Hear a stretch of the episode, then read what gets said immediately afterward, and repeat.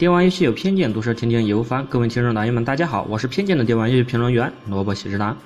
那么，首先在我们这一期的节目开始之前，萝卜喜之郎有一个重要的事情要向各位小伙伴们宣布，那就是从这一期的节目开始，我会在每集结尾的时候来选取那么一两位玩家的留言来进行回复。请各位小伙伴们对 A C G 有一定兴趣，或者说有什么地方有问题的，大可以留言告诉萝卜喜之郎，由萝卜喜之郎来和大家共同的探讨。好了，废话不多说，让我们进入今天的节目。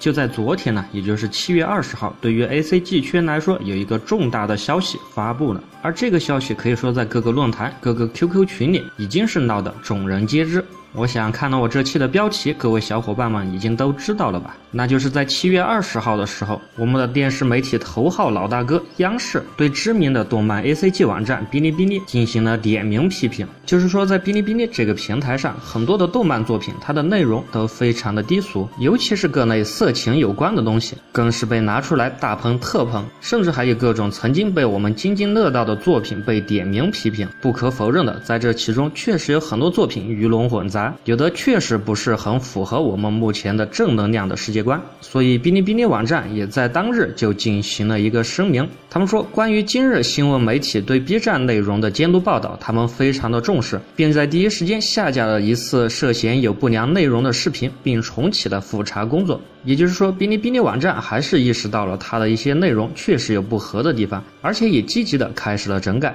不过，如果这个新闻到这里就结束，那么实在是太简单了。比较有趣的后续是那些大量的哔哩哔哩的粉丝、哔哩哔哩的用户，在各大的论坛、网站、贴吧或者 QQ 群里在互相交流的时候，这不免还是出了很多过激的现象和过激的言论。这在萝卜喜之郎看来实在是太嫩了点。难道他们已经忘了在某个之前大热的选秀节目当中被粉丝给玩死的某位明星吗？当然，萝卜喜之郎的这个节目最终还是要讲游戏相关的话题。之所以引入哔哩哔哩这个话题，这是因为这件事让萝卜喜之郎联想到了我们游戏界的一些情况。比如现在我们的游戏界内，各种各样的游戏，可以说各位玩家不管是年龄的大小、性别的大小，不管是哪个国家平台的游戏，可以说都可以玩到。那么这其中就一定会有一些鱼龙混杂的东西在其中，有的内容确实过于的色情，而有的内容真的是过于的暴力。关于色情类的东西，其实还算控制的蛮好，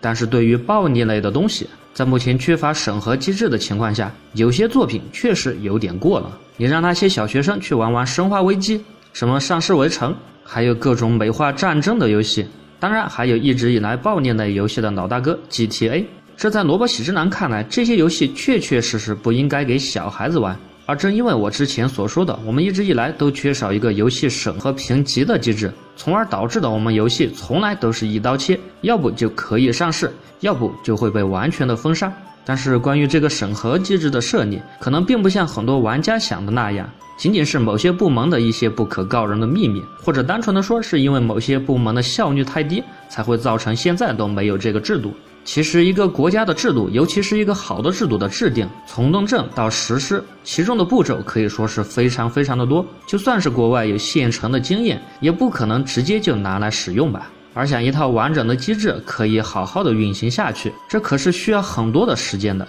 虽然这其中也掺杂着某些部门确实效率很低的问题，其实我觉得最主要的部分还是因为我们中国毕竟幅员辽阔，包含的有各种各样的民族，各种各样的思想。我们是一个大一统的民族，面对的问题可能要比一些小国家所多得多。所以，就我感觉来说，制度是总会出的。不过，在出之前，最好还是要经过充分的论证，不要到时候出出来一看，这不就是个换着花样的一刀切吗？到了那时候，反而还会阻碍我们游戏行业的发展。另外，我再把话题稍微往前拉一拉。你说那些大量的暴力类游戏，虽然我们很多人都玩得不亦乐乎，但如果你平心而论，很多游戏还真的没有必要去宣传，也真的不是很值得提倡。你就说最近大火的吃鸡游戏，这不是因为我们有相关监管部门把大逃杀硬生生的改成了练习演习，那各位玩家所玩的角色，这不就是在一轮又一轮的杀人吗？罗伯写之郎曾经在看到一个所谓的佛教大师在进行他的佛学宣传的时候就说过，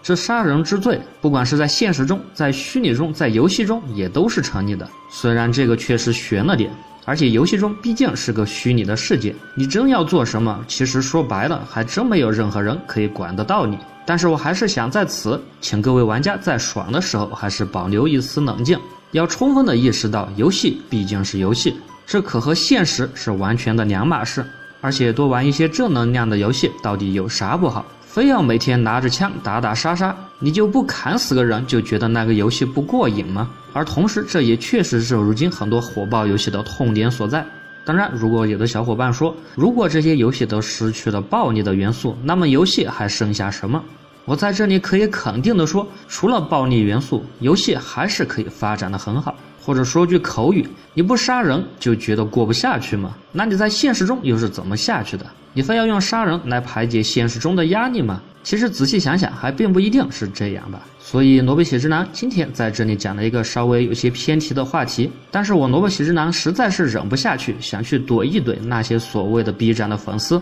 动漫当然没有错，游戏也当然不会有错。不过你要看内容是什么，有些确实扭曲世界观和价值观的作品，你当做猎奇来看一下还是无可厚非的。但是如果你把那个都当了宝，把战争都当成了正义，把杀人也当成了理所应当，你说这种思想是不是早就应该扭转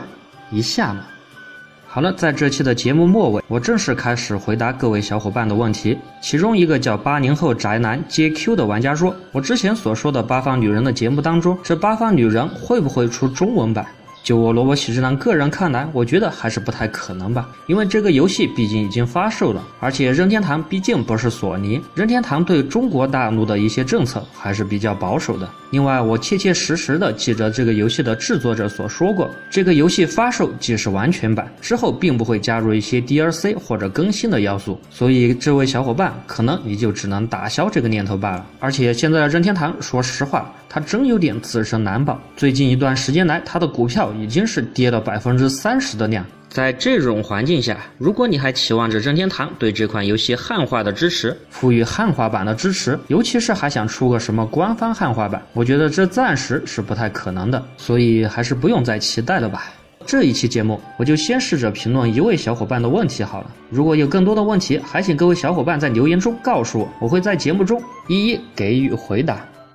好了，这一期的电玩游戏偏见就到这里。我是偏见的电玩游戏评论员萝卜喜之郎，我会每次在这里为各位带来最新的电玩游戏资讯和个人吐槽，请喜欢的多多转发支持。我们下期见。